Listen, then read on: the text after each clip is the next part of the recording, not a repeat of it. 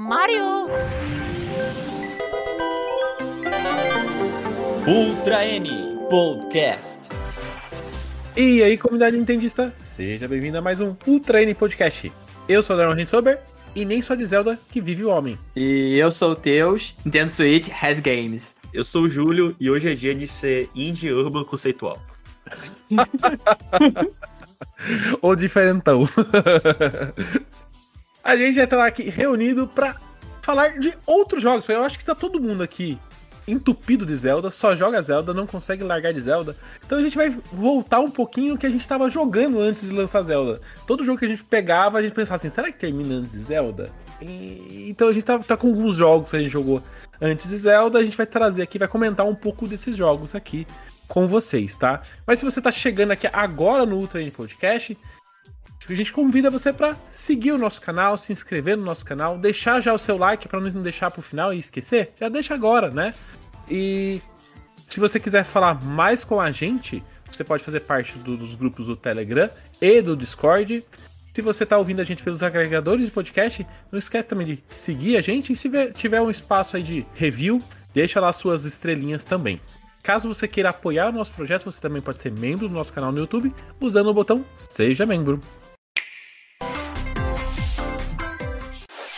Começando aqui, vou começar a puxar o meu primeiro jogo, o jogo que eu virei o ano ali jogando.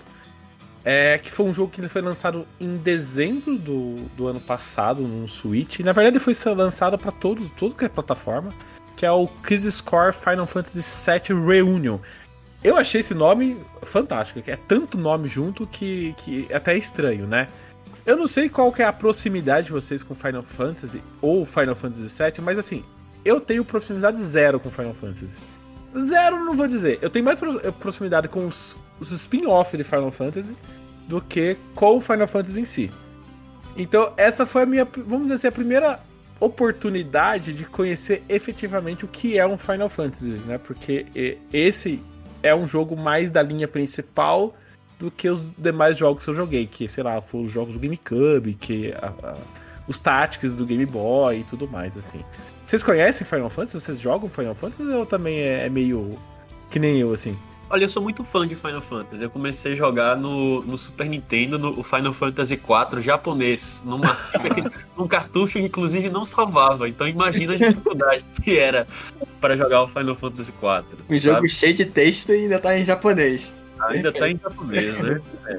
Mas foi assim, foi uma experiência bem divertida na minha infância. Tipo, na infância a gente tinha tempo, né, para jogar um jogo em japonês e ficar imaginando as coisas e começar o jogo do início, sempre que fosse jogar. Obviamente eu não zerei. E ainda que eu tivesse ido adiante no jogo, com certeza no momento de chegar na lua eu teria tomado game over e aí eu teria me lascado por causa. porque não salvava. Mas enfim. Comigo eu comecei a jogar também foi um emulador de, de, de, Super Nintendo. Só que eu não tinha gostado de Final Fantasy logo de cara. Eu joguei, acho que. Na época era o Final Fantasy 3. É, não, Final Fantasy 1 de Super Nintendo, que é o 3. Nossa! Uhum. Né? Aí eu não tinha gostado por causa do sistema de combate, eu achava meio esquisito. E depois, só mais velho, sei lá, mais recentemente, eu fui jogar Final Fantasy VII. Aí eu meio que ah, só então, jog... então você jogou Final Fantasy VII, que é o. Isso. Que que na verdade, esse jogo que eu tô, vou falar aqui, que é o Crisis Core, ele é um prelúdio do Final Fantasy, Final Fantasy VII, que isso. é o que você jogou, né? Isso, isso. Então, eu, então assim, o Final Fantasy VII eu não joguei, é, mas assim, é, então assim, meu irmão tava jogando o Final Fantasy VII, esse remake, que foi dividido em três partes no PlayStation 4, né? Então eu tava vendo ele jogar, mas não tava acompanhando nem nada. E a, a, quando a Square lan, é, lançou o Final Fantasy Crisis Core, ela acabou cedendo aqui o, o, jogo pra gente testar e eu, a gente começou a testar, né? Então, nunca eu tinha jogado Final Fantasy, falei, vou, vou, testar esse Final Fantasy, né? Então, obrigado Square pela chave do, do Final Fantasy VII, Reunion. O nome eu achei super complexo e complicado, eu não sei porque tem tantas palavras nesse, nesse Crisis Core Final Fantasy VII, né? Mas tudo bem. É, ele é uma. Ele, na verdade, é, ele é um remake, remaster do, de um jogo que foi lançado pro PSP, né? E quando você vai jogar ele, você percebe claramente que ele é um jogo de portátil, porque ele é um jogo tudo pipo, assim, cortadinho, sabe? É, é são salas pequenininhas, hum. é, cenas pequenas, batalhas mais curtas. Você nota que ele é tudo cortadinho para caber num portátil. Ele é um jogo portátil, então pro Switch ele se encaixa muito bem. Ele né? é perfeito pra você. Só tem um, um momentinho ali, assim, você joga um pouquinho, aí você faz uma missão que é coisa rápida, tipo, ah, segue aqui, aí tem umas quatro, cinco lutas e tal, aí tem o É. save, aí você salva e depois já volta a fazer o que você tem que fazer. É bem, bem nessa dinâmica de portátil mesmo. E ele é cortado em, em capítulos também. Então, assim, pra mim isso me ajuda bastante. Como eu não tenho tanto tempo pra jogar, então quando eu vou jogar, eu vou lá e jogo um capítulo, sabe? Então, é, isso ajuda eu a me manter dentro do jogo também, né? Final... Jogo de RPG, a gente sabe que são jogos sempre longos, complexos e tudo mais. E eu gostei desse jogo porque, sei lá, eu achei ele bem mais simples do que um RPG, RPGzão, assim. Eu achei ele relativamente curto para um RPG. Eu fiz em 15 a 20 horas, né, a história principal. Tem gente que achou, nossa, mas só isso para um RPG, né? É que eu, eu peguei só a linha principal da história e fui. Ele, ele é quase como se tivesse assim. então, são dois jogos em um, vamos dizer. Ele tem a linha principal, né? Que conta toda a história que, do, do- Como que ele chama mesmo? Do Zack. Zack, é, o do Zack, né? O Zack é um, um soldado, né, da Soldier lá, e, e- e o objetivo dele do jogo é virar um grande soldado dentro dessa organização. E eles saem ali pra, pra, pra buscar membros dessa organização que estão desaparecidos, e a, e a partir disso ele começa a descobrir a história, aí com- começa a se envolver com os personagens do Final Fantasy VII. Então, assim, mesmo eu não conhecendo, não jogando Final Fantasy VII, eu sei quem é o Cloud, eu sei quem é a, a, a, a If, a, como que é? If, né? A? Elif. A- A tem a Elif. Também. Então, assim, o, o, o Se- o Sephiroth também, né? Que, tipo, né? é- Uhum. todo mundo conhece. Então, assim, eu não conheço. Bros, né? É, tem isso também, né? Então, assim, eu não conheço tanto a lore desses personagens, mas eu conheço, eu reco- reconheço eles. Então, toda vez que eles aparecem, eu falo, ah, você eu conheço, você eu conheço. Então, a brincadeira do, do jogo é muito isso. Mas que eu tava falando do, do jogo ser meio ter dois, duas partes em um, porque assim, a linha principal é a linha da história, você vai seguindo e vai caminhando a história.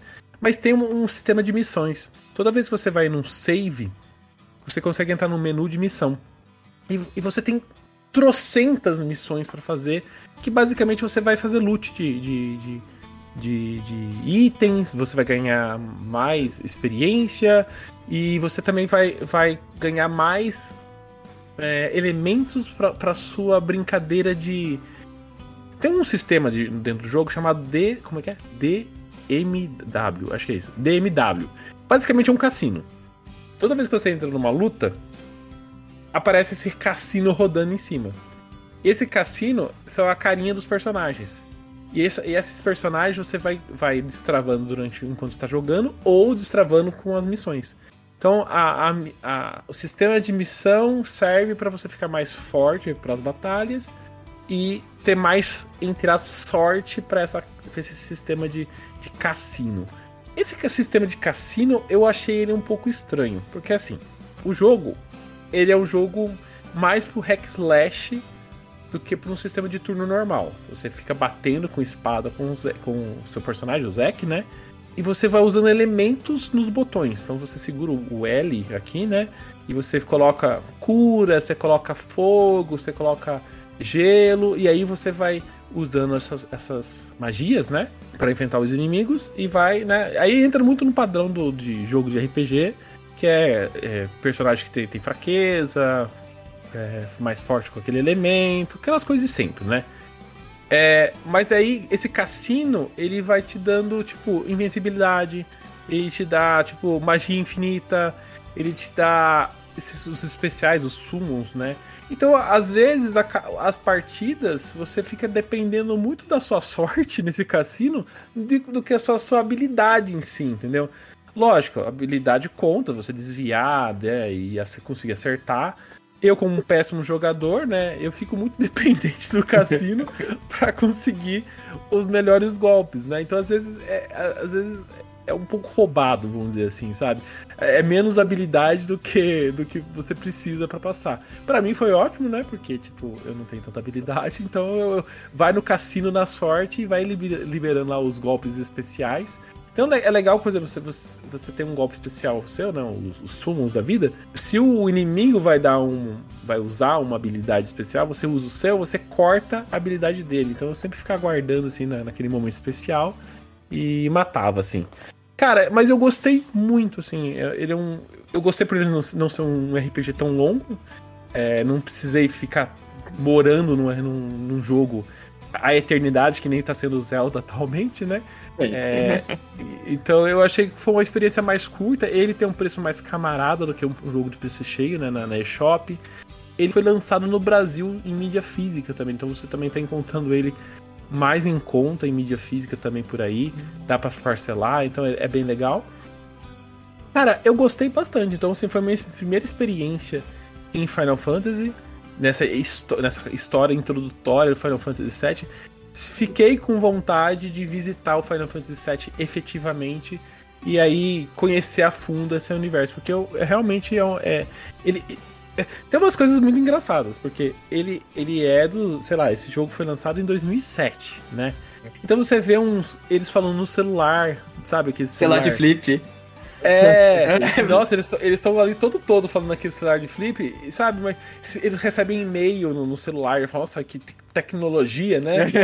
então fica um negócio. Você jogando agora, na, nessa época, né, que a gente está, fica um negócio meio estranho, sabe? Tipo, é, uma, é um futuro meio do passado fica um negócio meio embolado, assim, eu, eu, fica uma coisa interessante. Então, assim. É tipo a ficção científica de antigamente que imaginava videoconferência na televisão da sala, né? Uhum. Na TV da sala, né? É, ele tem uns negócios. O Wii assim, Gamepad. É. E, e, essa questão de ser quebradinho em turno, ele quase não tem dungeon. Então, normalmente você, nos RPGs, você vai num lugar, então você fica perdido. Cara, ele é muito re linha reta, assim. Só tem no final lá que tem uma dungeon que você se você anda um pouco mais, assim. De resto, ele é muito bem bem cortadinho, assim. Ele é bonito pra caramba, ele engana você muito. Ele engana, assim. É. Ele, ele, eles pegaram os gráficos e deram uma remodelada.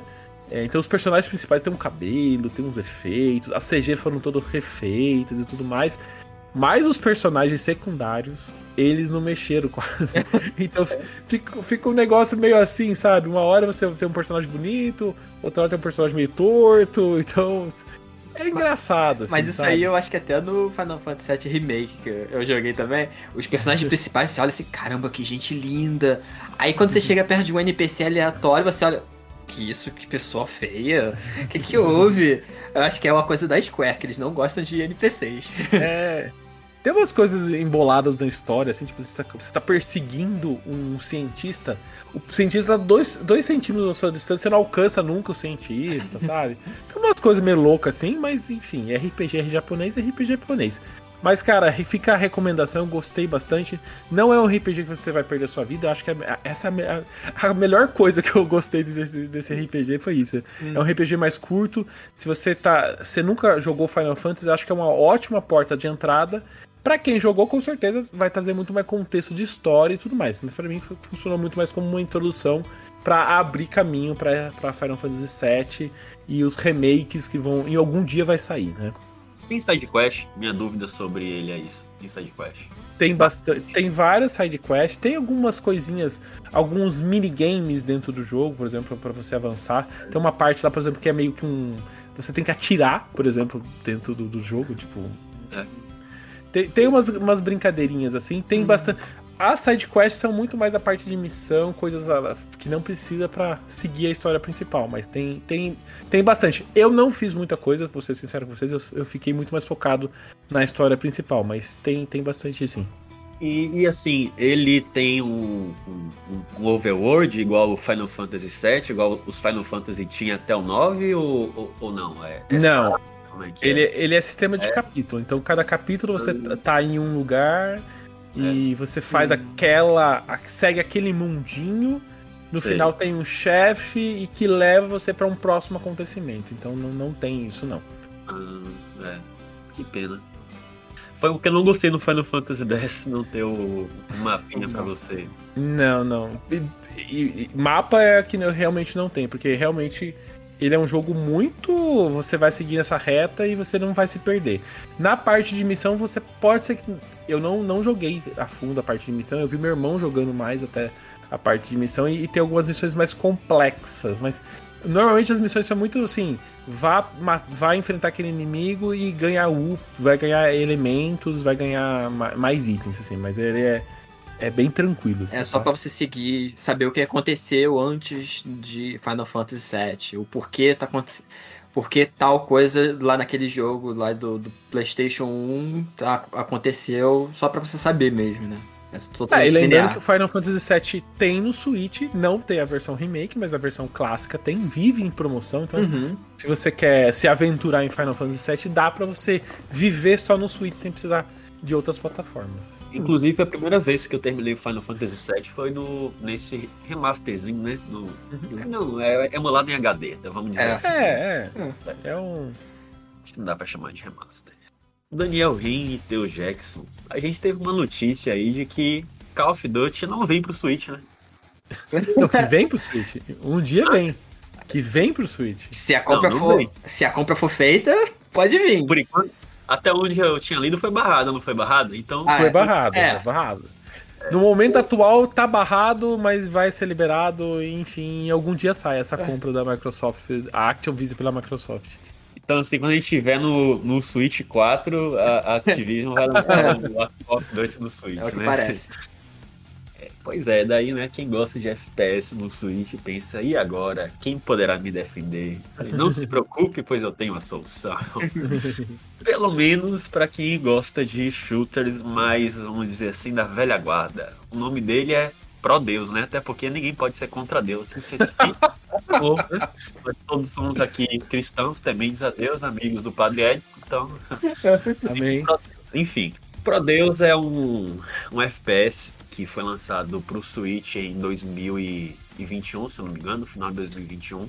Não, não, não, final de 2022, outubro de 2022. Desde então ele assim se tornou um, um dos grandes expoentes assim do, do gênero é, para mim.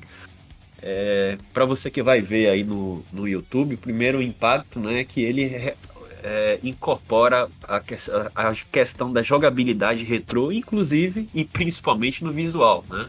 Parece realmente um jogo de PlayStation, de Sega Saturn, né? É com aqueles polígonos que sem nenhum efeito de anti é, aliasing, né, que uhum. que chama esse efeito. Então realmente parece um jogo dos 32 bits em alta definição. O que eu acho assim que apesar que não é só uma questão estética, eu, eu gosto especialmente desse estilo gráfico porque atualmente quando é tudo assim muito bem feitinho, tudo em alta definição e, e, e sem esses defeitos da imagem, você ganha uhum. muito detalhe e você acaba conseguindo enxergar todo o cenário, né? E quando os gráficos são é, tem esse tipo de, de, de de arte acaba influenciando um pouco no design porque não é tão fácil enxergar os inimigos. Então tem um, um elemento de surpresa que eu acho que é muito característico daquela geração. E tem uma cara de jogo de PC, assim, dos anos 90, na minha.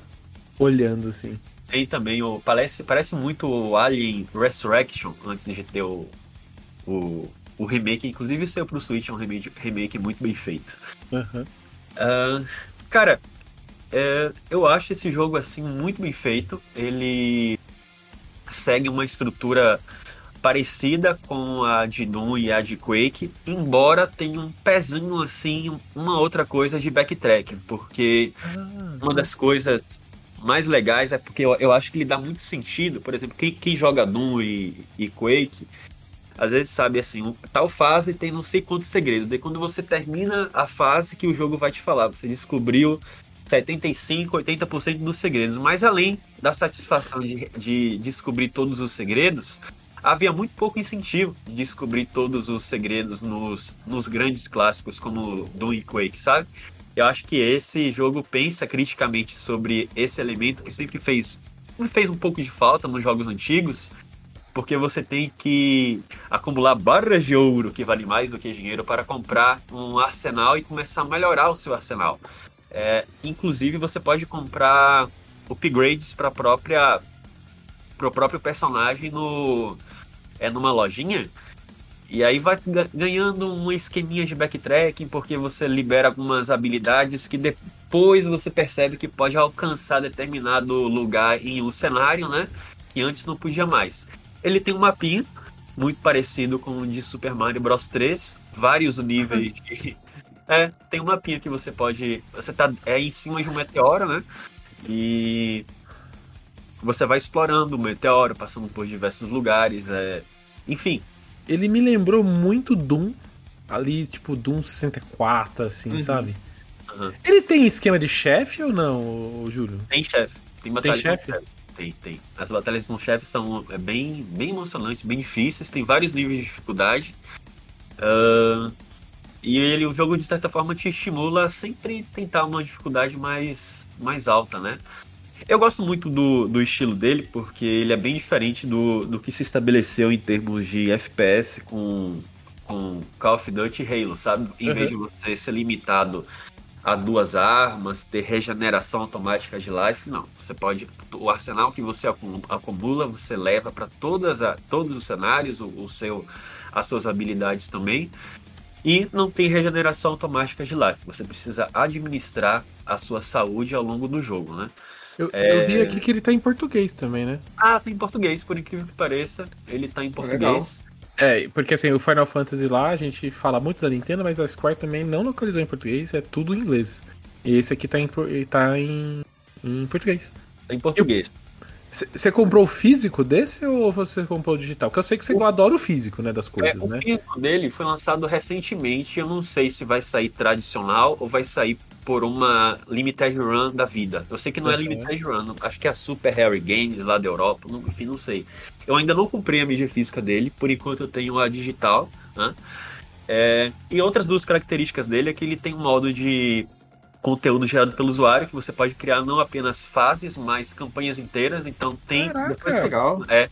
Depois que você terminar a, a campanha do jogo, por sinal é bem extensa, você pode baixar. O conteúdo é, é criado pelo, pelos fãs, né? E tem algumas fases realmente assim muito bem feitas, é, que pensa bastante assim sobre as habilidades do, de, um- de uma perspectiva até di- distinta do que os desenvolvedores originais conseguiram executar. E o modo online? Modo online, ah, eu jogaria muito esse jogo online. O problema é que todas as vezes que eu tentei, eu não encontrei ninguém. Zero. Ah, é, o duro desse- desses jogos menores e com o modo online é isso, É. né? Você encontrar gente. Eu ouvi dizer, eu ouvi dizer para quem comprar e depois se interessar por jogar online, né? Aliás, se quiser marcar umas partidas aí comigo, é só entrar em contato de algum jeito comigo. É, mas é, eu ouvi dizer que no Discord o pessoal, é, no, no Discord do, da desenvolvedora do jogo, e- o pessoal marca para jogar online em algum Ah, Ah, legal. Isso é bom, isso é bom, isso é bom. É, isso é bom. Eu ouvi dizer, eu acho que eu recebi até uma notificação uma vez, infelizmente não pude jogar. E, e- e tem uma curiosidadezinha sobre Prodeus. É, infelizmente, eu acho que eu sei o nome de todos os desenvolvedores e a fisionomia da turma que desenvolveu a trilogia Metroid Prime. Hum. Não me orgulho disso. Aí o, o, o Prodeus, em pelo menos dois momentos, eles fazem homenagem a quem financiou o jogo. E, e quando eu fui no santuário, eu vi o tal do. de um desenvolvedor do Metroid Prime 2 Ecos, do Metroid Prime 3, que é o Kai Pearson. Aí Ai, que legal. eu, eu printei e marquei ele no Twitter. Eu encontrei você no Pro Deus dele e falou: Ah, que legal, eu não sabia que tinha aparecido a, a Ah, minha contribuição aí. Tá lá a foto dele. Ele apoiou mesmo, que legal. E tem, tem um quezinho de Metroid, viu? Tem um quezinho de É. Metroid. Não É. foi à toa que ele colocou dinheiro nisso. Mas enfim, pra mim tá mais do que recomendado. É, não é, não é, eu, eu digo sempre que o, o Switch, nesse gênero, aspas, de boomer shooters, ele é muito bem servido. Apesar de não ter FPS moderno, é, se você quer FPS old school, você assim vai almoçar e vai ter sobremesa. Gostei muito do, do- do estilo gráfico dele. Ó, pra quem ficou interessado, o preço dele é mais camarada, ele é por está 134 reais. Então fica, fica a dica. E o primeiro que, que eu vou apresentar é um joguinho que lançou. Eu acho que foi um erro deles terem lançado uma semana antes de Zelda. meio nichado que é, eles lançaram, sei lá, uma semana antes. Eu, eu comprei porque, tipo, ah, não tenho nada pra jogar antes de Zelda. Então eu vou, vou comprar esse aqui porque é bonito e tal. Eu tava acompanhando o, o artista do jogo do Twitter, que é o Wild Frost. Que é um jogo de, de cartinhas. Tipo, de deck builder, né? De fazer. De baralho, tipo, sei lá. Pokémon TCG, Yu-Gi-Oh! Embora eu não seja um jogador de jogos desse gênero. Que ele mistura com roguelike. Então, eles tipo, eles pegam matemática, lá no jogo eles falam que o mundo passou por um, tipo, um inverno eterno, tipo aquele. Acho que é o Ragnarok, né? No nórdico, que tudo congelou. E se passa no mundo assim. Então tudo é nessa temática de tipo, ah, tá tudo gelado. Então, tipo, tem inimigos que são os pinguins, os bichos de neve e tal. E você tem que explorar esse mundo. Aí tem tipo um mapinha que, tipo, ah, tem a tua vila, aí tem o mapa, ele vai indicando o caminho, aí você escolhe, ah, você quer ir pelo caminho de cima ou de baixo. Aí o de cima tem tem coisinhas para você pegar para fazer seu baralho e termina sempre numa batalha. Você começa escolhendo três tipos de baralhos que eles te dão. É, que é baseado assim em um campeão, que é tipo um guerreiro que você vai escolher da sua tribo para explorar o mundo para ir até o, o Wild Frost para conseguir terminar esse inverno. Que são três guerreiros que são gerados aleatoriamente. Tipo, é sempre um bonequinho, tipo, ah, é uma menina, um menino, aí tem os casaquinhos, tem uma arma diferente e tal, que tem uma quantidade de vida e ataque e uma habilidade especial. Sei lá, ele vai ter, sei lá, 3 de vida, ele vai causar 4 de dano, e a cada, sei lá, 5 turnos eles podem atacar e tem a habilidade de, de congelar o adversário. Aí você tem essa carta, que é a principal, que você tem, que é o seu guerreiro principal, que tem que defender ele, que se esse personagem morre, a sua partida acaba, aí você tem que voltar tudo de novo, no, no estilo roguelike, né? Como se fosse, é como se fosse um herói. Isso. Você escolhe um herói para você seguir. Só que como é roguelike, se você morrer, você volta tudo e gera três e, heróis. E, é, e gera heróis novamente. Novos. Entendi. E junto disso você pega esse herói, um pet que eles dão lá, que é. Sei lá, tem tipo. Tem uma seleçãozinha de pet. E vem um conjunto de cartas de poder atacar, de paralisar o adversário, se curar e essas coisas conforme você vai seguindo a história, tipo, você vai descobrindo é, relíquias antigas, tipo, ah, há muito tempo atrás tinha um, tinha um outro grupo que eles eram, eles sabiam trabalhar com fogo. Aí depois que você consegue chegar até um certo momento da história, tipo, ah, eles dão um objetivo, ah, chegue a derrote tantos inimigos. Aí você libera essa tribo para te ajudar. Aí quando você vai selecionar um dos heróis, você tem o da sua tribo lá, que trabalha com um negócio de gelo. Aí tem a outra que vai, sei lá, trabalhar com fogo.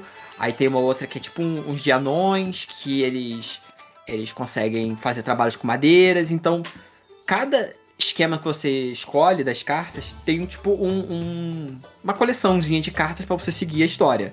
Cada, cada desafio, tipo, tem uma temática, tipo, tem. Mas você vai comprando essas cartas? Ou você vai adquirir Você adquire. Você adquire conforme você vai passando. Ah. Você chega em certos momentos do, do mapa e lá tem, tipo, sei lá, um, um bloco de gelo. Que é, é para você meio geral aleatório. Você vai, seleciona, aí vai sair três, três novos heróis ou três ajudantes, é, cartas de suporte. É, você, vai você vai montando o seu deck. Aí você vai montando. Mas daí as cartas que você pega fica com você. Não, tipo... é, é, conforme você joga. Se você morrer, você volta tudo. A única coisa que você fica são coisas dos pets que você pode escolher. Você sempre escolhe um. Mas aí tem. Você começa com. Agora eu não lembro. É tipo uma raposinha de gelo. Aí depois você libera um bichinho que te cura. Aí depois você libera, sei lá, uma que diminui o ataque do adversário. Tem esses que você libera permanentemente é, libera também a seleção de heróis de outras tribos, que é eu falei, né? Tem a, primeira, a principal, aí tem uma que eles são baseados em sacrifícios, que tipo, você pode sacrificar uma carta tua para ganhar mais força ou atacar o adversário. E tem o dos anões. Você tem esse esquema que você é permanente, mas aí você sempre escolhe. Ah, você quer fazer um baralho desse jeito, sei lá, você vai querer um anão com um bichinho que cura, aí você consegue depois as cartas no meio do caminho. Aí você tem que se virar, porque pode ser que não venha nada de que seja interessante para você, ou fique uma mistura ruim ou boa. Porque, por exemplo, para mim esse jogo, tipo, eu não acho muito difícil, mas eu sou ruim em jogo de carta. Então, eu não consigo zerar esse jogo. Eu tô há muito tempo jogando e, e eu não consigo zerar. Ele não tem. Esse também não tem É, português, né? não, não tem. Que é uma das coisas que eu acho Não, que é meio tem. complicada. Pô, Mas eu tô vindo aqui, o cara tem que ser fluente, né? Pra jogar um jogo de carta em, em Eu acho- inglês. Você vai jogar Beaten Katos, é, Deus, já que você não, não se dá bem Oi, em qual jogo? de carta?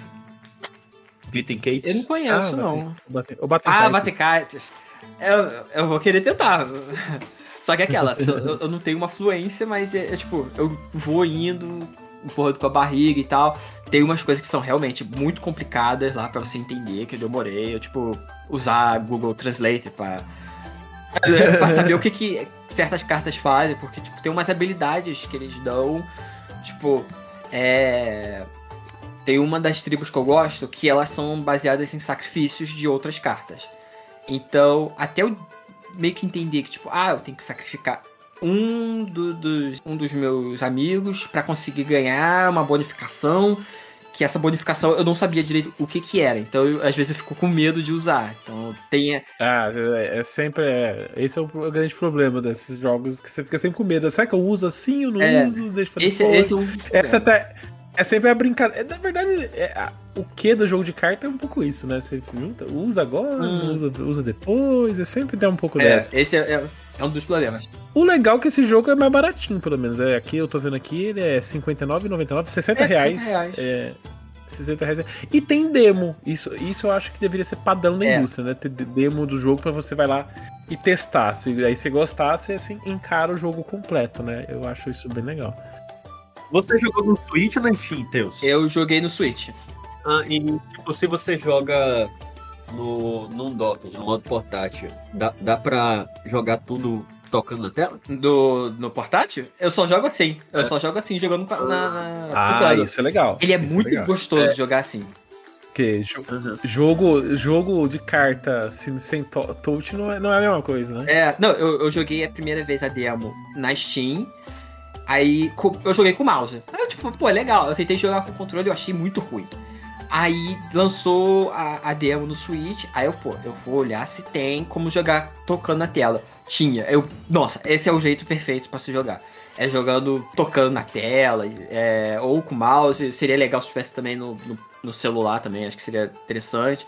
Porque ele é muito gostosinho de. Ah, você só clica na, no- na carta que você quer e bota no, no grid de onde você quer que ele fique. Porque. Eu, eu acho que eu não falei, né? O jogo, ele é- são dois grids de, de cartas. É, um lado fica os, os seus, seus amiguinhos, né? O seu campeão, e do outro lado fica o dos adversários. E são, tipo, tem uma. Tem três, você bota uma faixa de três em cima e três embaixo. Que você pode colocar as cartas. Então, é só clicar na- aí embaixo, escolher a carta, arrastar e jogar pra onde você quer. Ah, eu quero que ele fique lá atrás. Aí você bota lá no, no- na posição no fundo pra ele ficar protegido com botando as cartas na frente. Aí você vai lá, é só arrastar pra, pra curar, ou sei lá, quero tirar ele porque tá tomando muito dano. É, é super. É muito, muito bom pra jogar no, no modo portátil. Já na TV eu achei tão bom, mas, esse jogo é perfeito pra jogar no portátil. O segundo jogo que eu escolhi pra trazer pra cá, na verdade ele é uma sequência barra outro prequel. eu escolhi dois, agora que eu percebi, né? São dois prequels, né? Esse aqui é, pro- é um prequel, é, é o que acontece antes do Road no- 96, né? A gente fa- falou do Road 96 aqui no, no podcast, a- no, no- naquele podcast de 10 jogos. Agora a gente tá aqui com mais um e vou trazer de novo o Road 96, mas aqui né, o novo jogo que eles fizeram, que é o Mile, Mi- Miles Zero, Zero, né? Então, que é milha zero, vamos dizer assim, né? Que é o que então, de novo, é o que acontece antes do, do Road 96, né? então, assim, a mecânica de jogo é muito próxima ao que a gente tem naquele jogo, né? Nos trailers, a gente vê muita cena de música, né? De, de, deles correndo meio, meio que nem aquele, aqueles jogos de celular, né? Que você vai desviando as coisas, né? O trailer mostra muito esse tipo de coisa. E quando eu fui jogar o jogo, eu falei assim, mas peraí, o jogo se transformou num jogo rítmico, né? E não, né? O jogo continua sendo é, o que a gente via no, no, jogo anterior, né? Que é um jogo focado em história, que você conversa com os personagens e, e vai interagindo com o ambiente. Aqui muda um pouco a, a dinâmica, né? É, lá no, no primeiro jogo você tinha. Você vivia um, um, um personagem aleatório que não tinha nome, não tinha rosto, não tinha nada e, e que você conduzia a, é, por pétrea para fugir do país. Aqui não, aqui a gente está antes de, passando antes dos acontecimentos e aqui você encarna um dos adolescentes. Uma das personagens principais do jogo, do, do, do primeiro jogo, que é a Zoe, aqui ela vira meio uma personagem controlável, né? E tem um segundo adolescente, que é o Kaito, que é o, o, outro personagem controlado. Então você fica cada hora controlando um desses personagens e fazendo escolha em nome desses personagens, né? Então é um embate emocional ali desses dois, desses dois personagens. O Kaito, ele é de uma família simples, de, de de imigrantes ali, né? Ele é um, é um pessoal mais é, que, tra que trabalha é, mais serviçal ali, né, da, da, estrutura de jogo. E a Zoe é filha de um ministro do Tirak, né, que é o, que é o presidente desse, desse, de Pétria, né, desse país fictício aí, né. Então o embate fica, fica um pouco disso, né, tipo, ela sendo de uma família rica, ele sendo de uma família pobre, e, e você vendo a diferença de tratamento entre, essa, entre as sociedades e as realidades ali, né. Eu não vou me aprofundar muito da, da história, porque o que do, do Road 96 é justamente você fazer as suas escolhas. Então, é, o legal é você se envolver com o jogo e você curtir a história. Então, fica muito a cargo de cada pessoa. Só que assim, diferente do, do jogo anterior, é, no jogo, né, o primeiro jogo, aqui ele é diferente, ele tem uma estrutura diferente. Eu, eu não acho, eu, eu não consigo indicar enquanto o Final Fantasy VII me deu a impressão que a pessoa pode começar a jogar aquele jogo para se divertir, aqui eu ficou, eu ficou um sentimento muito assim. Eu acho que uma pessoa que nunca jogou, se jogar por esse aqui, não vai gostar tanto. Porque, eu não sei, eu gostei de jogar. Eu, gostei, eu achei o, o primeiro jogo mais jogo. E esse aqui eu achei muito mais uma, uma expansão de, de ideias do que ser realmente uma porta de entrada pro jogo, sabe? É, essa questão de você viver o personagem, eu não sei, eu acho o conceito do outro jogo de você é, ter relações com os personagens, eu achei que ficou muito mais. É, me marcou mais do que a interação nesse jogo aqui, de você viver um personagem, sabe? Você você viver aquele personagem e esse personagem depois você interage com ele.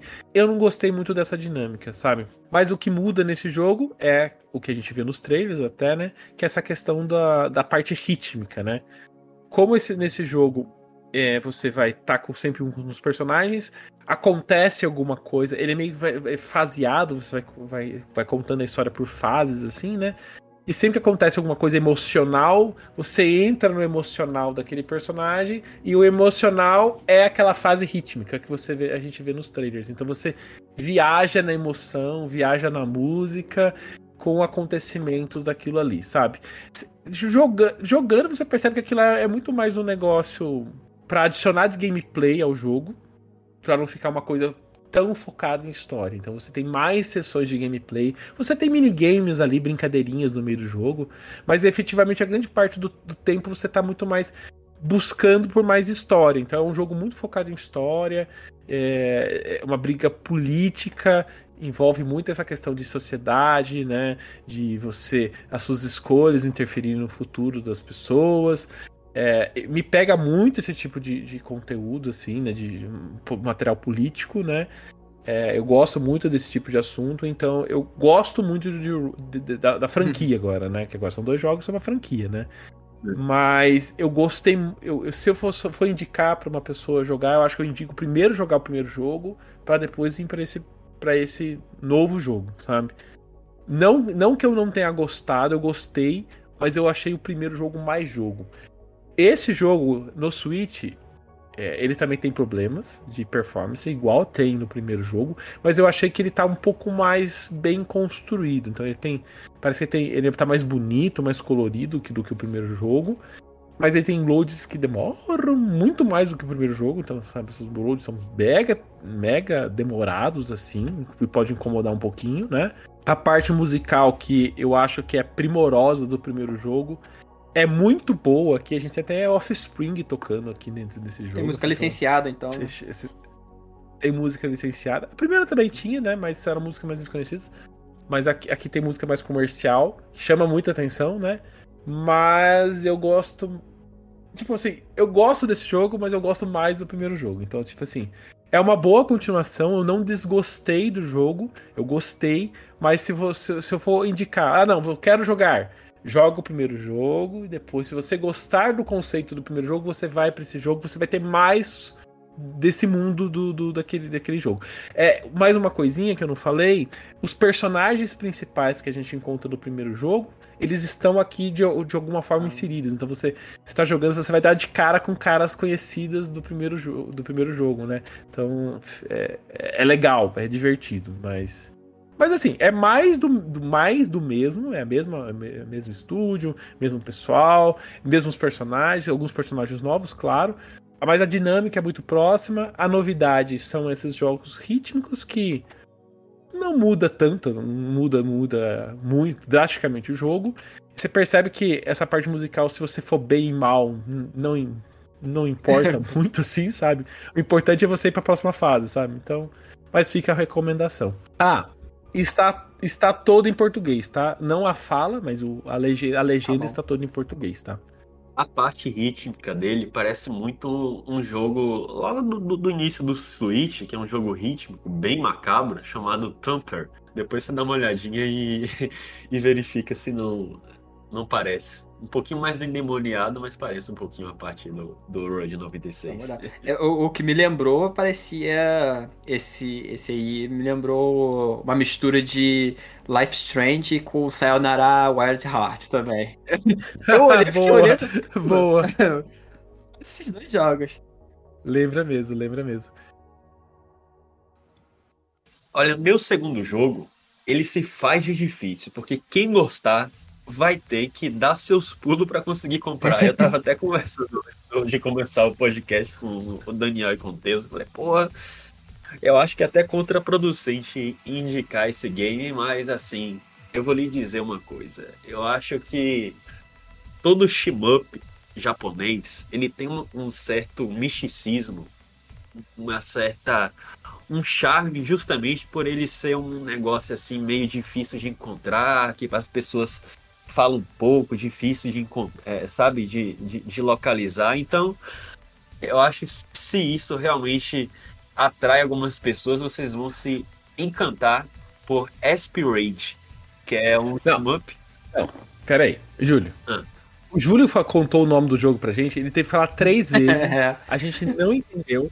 Eu pedi, escreve pra gente, porque não dá pra entender. Então, assim, gente, pra quem não está ouvindo só no áudio, no vídeo a gente vai mostrar o nome do jogo, mas aqui, no áudio, ó, se escreve assim, ESP, E-S-P, espaço, RAD, R-A-D-E, RA.de, ainda tem. não, então, esse é o pior, gente. Então, vamos lá.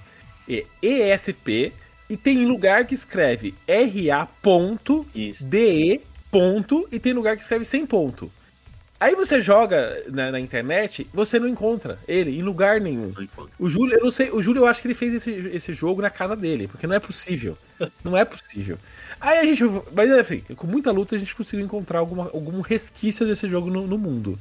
Aí a gente descobriu que era da Atlus. Mas É, como assim? pela Atos. Mas olha lá, conta aí como que é esse jogo, Júlio. Cara, então, assim, e, e dizem que o público do training adora shmup, né, Daniel? Isso Uhum. Sim. do nosso episódio lá, mas enfim. Ele é um shmup vertical desenvolvido pela Cave, que a gente até falou naquele episódio, né, que a Cave foi uma das responsáveis, na verdade, a responsável, acho que pode falar isso com certa tranquilidade, para criar o subgênero de shmup chamado Bullet Hell, né? é, que é caracterizado pela quantidade muito mais densa é, é, de, de tiros que aparecem na tela. No, antigamente, né, é, tinha uma certa limitação técnica e a, a ideia de design mesmo de shmups era um, era um pouco distinta. Na medida que a tecnologia foi evoluindo, eles viram a possibilidade de criar esse tipo de design, que o jogador, tipo, quase 100% do tempo que você fica jogando, né? Tem um, um ou outro momento de prestar atenção no cenário, até mesmo porque tem alguma narrativa que é contada por intermédio do cenário de pequenas cenas. Mas a grande maioria do tempo você realmente fica assim alucinado, hipnotizado. Passando pra... no meio dos, dos, dos tirinhos. Passando no meio do, dos tirinhos, assim, em um nível de concentração.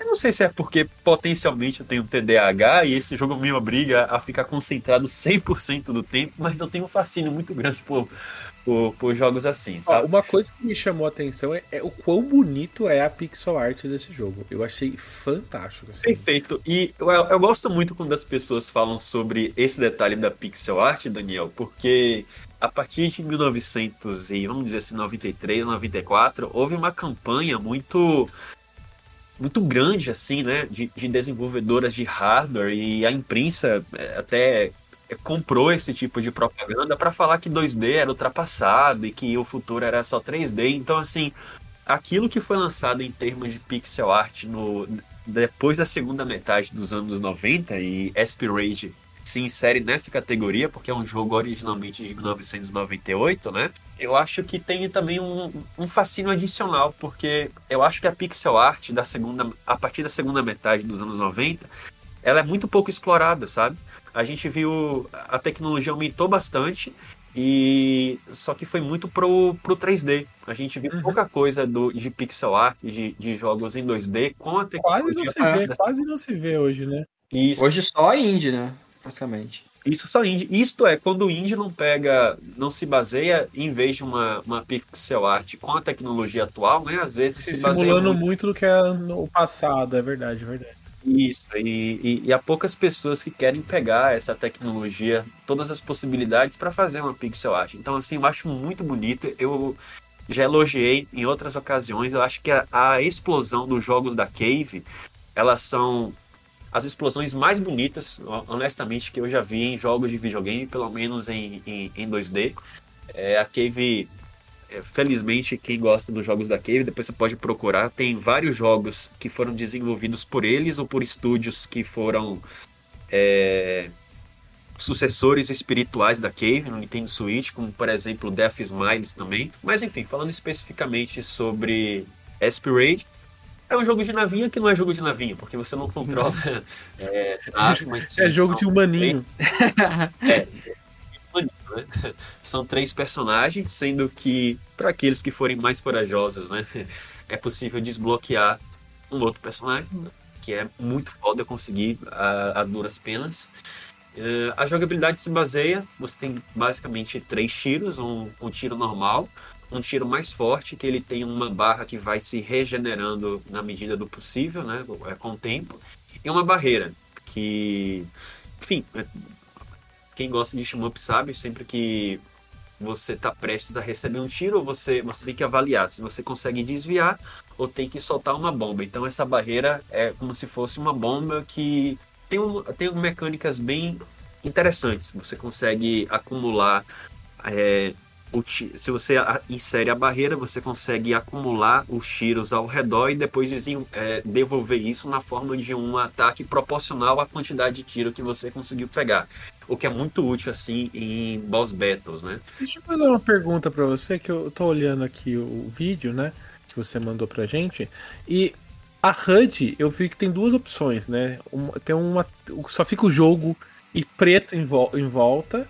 E outra que é com tudo detalhado, com vários indicadores, até mesmo um mapa que você que vai, vai acompanhando ali o, a, o seu personagem conforme você vai andando. E você escolhe a, a forma que você quer ver essa, essa tela? É isso? Escolhe, escolhe com certeza. Dá para colocar a questão mais limpa ou, ou uh nesse jeito, assim, com todas as, as indicações visuais. achei- O que acontece? Essa HUD com todas as informações, ela é maravilhosa. É muito, é muito. Gostou? Eu gostei. Fica parece, Eu gostei. fica parece que tá pilotando um caça. Nossa, mesmo, eu achei né? fantástico. É- é- e mostra o- a energia do inimigo diminuindo, e mostra o seu personagem, e mostra a pontuação, e mostra o mapa. E mo- Cara, eu achei muito, muito detalhado, é, é cheio de informação. Tudo bem que não é muito relevante pro, pra hora que você tá jogando, mas pra quem tá olhando, eu achei lindo. Eu achei legal a ideia, só achei meio poluída, mas assim, eu gostei muito, tipo, tem um mapa. Uma coisa que me dá ansiedade é tipo, eu tô perto do final, eu tô perto do final, aí morre, não sei, aí. Pô, não É. sei que tá perto. Aí você vê. Eu gostei, esse- o, o mapa foi o que mais me chamou a atenção, porque ele vai conduzindo, assim, né? É. Ô, Júlio, mas uma coisa mais importante de todas agora. Se a pessoa ficou animada e quer jogar esse jogo, primeira, a primeira barreira a gente quebrou, que foi apresentar. A segunda barreira foi dar o nome, né? ESP RADE. Pode ser que tem dois pontos aí no RA.DE. Beleza? São duas. Então essas barreiras a gente passou. Só que a gente tem a terceira barreira. A gente foi jogar, jogou o nome do jogo na eShop brasileira e não tem. A gente jogou o nome do jogo na eShop americana e não tem. E a gente tentou jogar o nome do jogo na eShop japonesa e a gente também não achou. Então, assim, a gente não achou. Esse jogo não existe. Eu botei Só naquele. Eu botei aquele, naquele site Shop Price que mostra todos esses shops. Não apareceu. Não apareceu. Então, assim, Sério? Júlio, como, como que você tá jogando esse jogo? Qual que é a mágica que você fez? Olha, a mágica é o seguinte. Playase. Eu, eu importei esse jogo da Playase, né? Em mídia física, obviamente. E, mas poderia ser um cartão Uhum. também, né? Mas em mídia física foi bem cara. É, eu acho que o o Deve preço ter cinco dele unidades produzidas e uma é do Júlio, entendeu? Eu acho que ele deve custar por volta de 100 dólares. Caraca! Então, é, se eu não me engano, é, é- se não for um pouquinho mais de 100 dólares, é algo assim. Tanto que eu pensei duas vezes se eu abria esse jogo ou deixava lacrado, mas eu falei, porra, eu não quero ser esse colecionador idiota que compra porra pra, só pra ficar no, no- Aí, né? Daí eu cheguei, joguei e não me arrependi. E aí, eu ouvi, eu vi um relato na internet que esse jogo existe na eShop japonesa. Então, assim, você precisa achar na eShop japonesa. E como agora tá com a trava, Ah, né, Daniel? Do, então, precisa comprar um cartão para poder é, conseguir comprar. Mas, assim, vale a pena. Ó, Muitas Vamos pessoas. vamos fazer o seguinte: eu vou, eu, vou, eu vou procurar e vou colocar nos comentários aqui ou no- na descrição desse, desse material, aqui desse podcast, como, aonde você encontra esse jogo. né? É, Vamos tentar, vamos tentar até a finalização da, da- da- dessa edição, a gente coloca aqui as opções de compra desse jogo. Mas eu, eu adorei a indicação, mas acho que a maior aventura vai ser você conseguir achar esse jogo pra jogar, entendeu? Ah, uma calça ao tesouro. E um incentivo, é, e um incentivo adicional. É, se você pesquisar assim, top 10, top 5 dos melhores shooting ups, team ups do Switch, recorrentemente esse jogo é apontado como o melhor. Agora que a gente passou por um jogo difícil de achar, pô, vamos pra um jogo que eu acho que é bem mais tranquilo. Porque é um jogo brasileiro, né? É o Punhos de Repúdio. Que é um beating up, um briga de rua, né? Mais conhecido.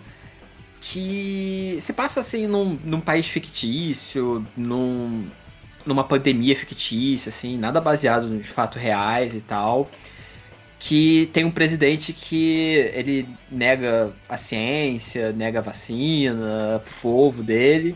Um grupo de mulheres que ficaram muito irritadas porque muitos desses seguidores desse presidente estavam andando sem máscara, fazendo festa, espalhando doença pra lá.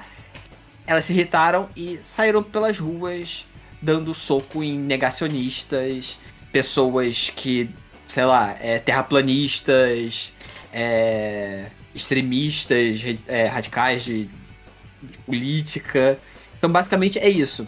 É um jogo. que Qualquer passa semelhança com qualquer coisa no mundo real é meramente meramente coincidência. coincidência. É a primeira coisa que você vê. Você aparece no, no- abre o jogo, aí aparece lá o nome do estúdio, que foi feito na Unity, pá, e uma mensagem grandona. Qualquer coincidência com personagens e acontecimentos é meramente coincidência. Meramente não foi coincidência. Não foi. Não tem nada. Se você olhar os personagens, e achar alguém aí parecido. Esse jogo nasceu de uma campanha de, de, de financiamento coletivo, não foi? Isso. Vou ser sincero, quando teve a campanha de, de financiamento, eu não apoiei porque eu achei que ia ser um jogo bem mais ou menos.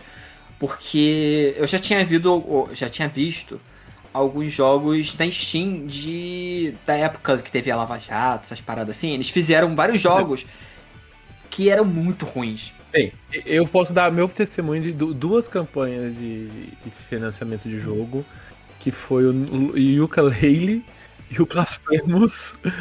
E. Pô, mas o Yuka Leile é muito bom. Nossa, eu, eu, eu, teve, eu tenho problemas com os dois jogos, assim. Mas enfim, mas.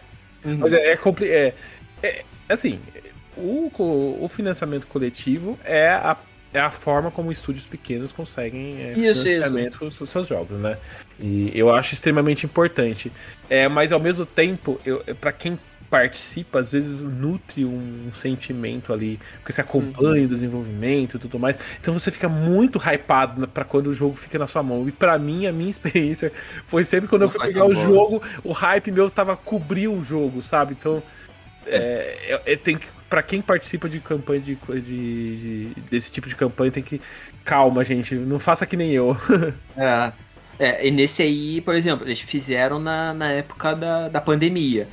Eu achei que não ia ser tão legal, porque, poxa, é um jogo que se passa na pandemia e quando a gente tiver vacina, tiver saindo na rua, o jogo meio que pode acabar morrendo no esquecimento. Ah, mas não faz isso. Não, eu vi até um pessoal comentando isso. Pra mim não faz muito sentido esse tipo de coisa. Porque assim, é, retratar momentos históricos. Cara, ah. a gente joga jogos que, que retratam momentos históricos o tempo todo, entendeu? Tipo. Assim, Call of Duty, né? É, é, é verdade. Assassin's Creed não existiria se fosse desse jeito, entendeu? Então, isso eu acho é, é, é é bobagem. Eu digo que é só, é só bobagem mesmo. Mas o, o Teus, é, ele é basicamente um Tartarugas Ninja, né? Tipo, você, é um jogo de porrada, é. né? Tem, tem, multiplayer, né? Tem, tem multiplayer local. Online local. não tem, não. Ué, mas... Dá, dá pra quatro pessoas. Ah, legal, pra... legal. É. eu vi aqui, ele tem tipo um, um, um mapinha para você começar. Sim, sim. Ele, ele, você falou Tartaruga Ninja. Eu acho que o mapa fica um pouco semelhante a Tartaruga Ninja, mas em jogar ele lembra o Street of Rage e o Scott Pilgrim. Ele ah. tem uma ah. pegada. Só que é bem mais simples, né? Porque, pô, um jogo que foi feito muito mais rápido, pouquíssimo tempo, uma equipe acho que bem menor. Ah, Mas assim, é um jogo bem competente. Eu fui, tipo, bem descrente, porque, poxa, fizeram acho que em dois anos. Fizeram Não, muito fizeram rápido. super rápido, super rápido. Fizeram ainda. muito rápido o jogo. E o jogo é muito gostoso de jogar. Eu gostei muito da arte dele, né? Tipo, ele, ele, ele investe muito nesse estilo meio MTV, assim, sabe? Tipo, do. Uhum, que a gente é um tinha, desenho. Né? No desenho, é. Meio o irmão do Jorel, às vezes. Às eu ia falar isso, irmão do Jorel, lembra bastante também. A baiana de pau? É, também. Esse do mundo canibal e tal. Ele é. tem uma vibe dessas assim. Você conseguiu terminar já, Deus? Consegui. Ele é super, super, super rápido. Ah, ele quantas, tem... quantas fases tem? Quatro. Ah, ele é curtinho. Ele é muito então. rápido. Ele é muito rápido. Ele tem mais o fator replay de tipo. Como são quatro personagens, ah. você jogar as fases de novo com outro personagem e liberar novos ataques. Porque você tem. Ah. Tem um esquema de. Como tem. São tipo vários, vários tipos de negacionista, tem eles não vão querer ciência, essas coisas, então. Vai ter uns tonéis de, de queima de livro. Aí você tem que meio que, que destruir isso. Aí tem uns pedaços de livro para você juntar para liberar novos ataques. Então tem esse esquema de você, ah, vou fazer a fase toda de novo e pega o, os novos ataques. Mas mesmo assim ainda ele acaba sendo muito curto, porque é um beat'em up que você só anda pra frente, vem umas hordas de inimigo, dá lá os chutes, o soco, quebra a cara de todo mundo e vai seguindo em frente. E tem, tipo, as quatro personagens, cada uma tem um ataque especial que eu acho interessante, que são coisas tipo, ah, home office, é, doação de máscara, é, trabalho essenciais, que passa um cara, de, um, um cara de, de moto com, sei lá, do iFood levando alguma coisa e tal. Tem essa, essa pegadazinha. E no mapa você escolhe as fases e compra itens. Tipo, tem umas pessoas que você vai lá e compra uns itenzinhos, tipo, que são bem típicos brasileiros. É, tipo, ah, tomar um cafezinho, o biscoito Globo, que na verdade lá é, é biscoito plano, algo do tipo.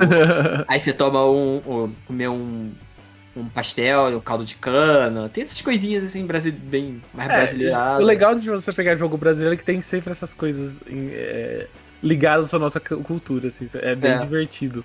É, ele tá em português, claro, Claro. né? não- Totalmente. pô, Aí não dava, né, gente, né? Esse não dá.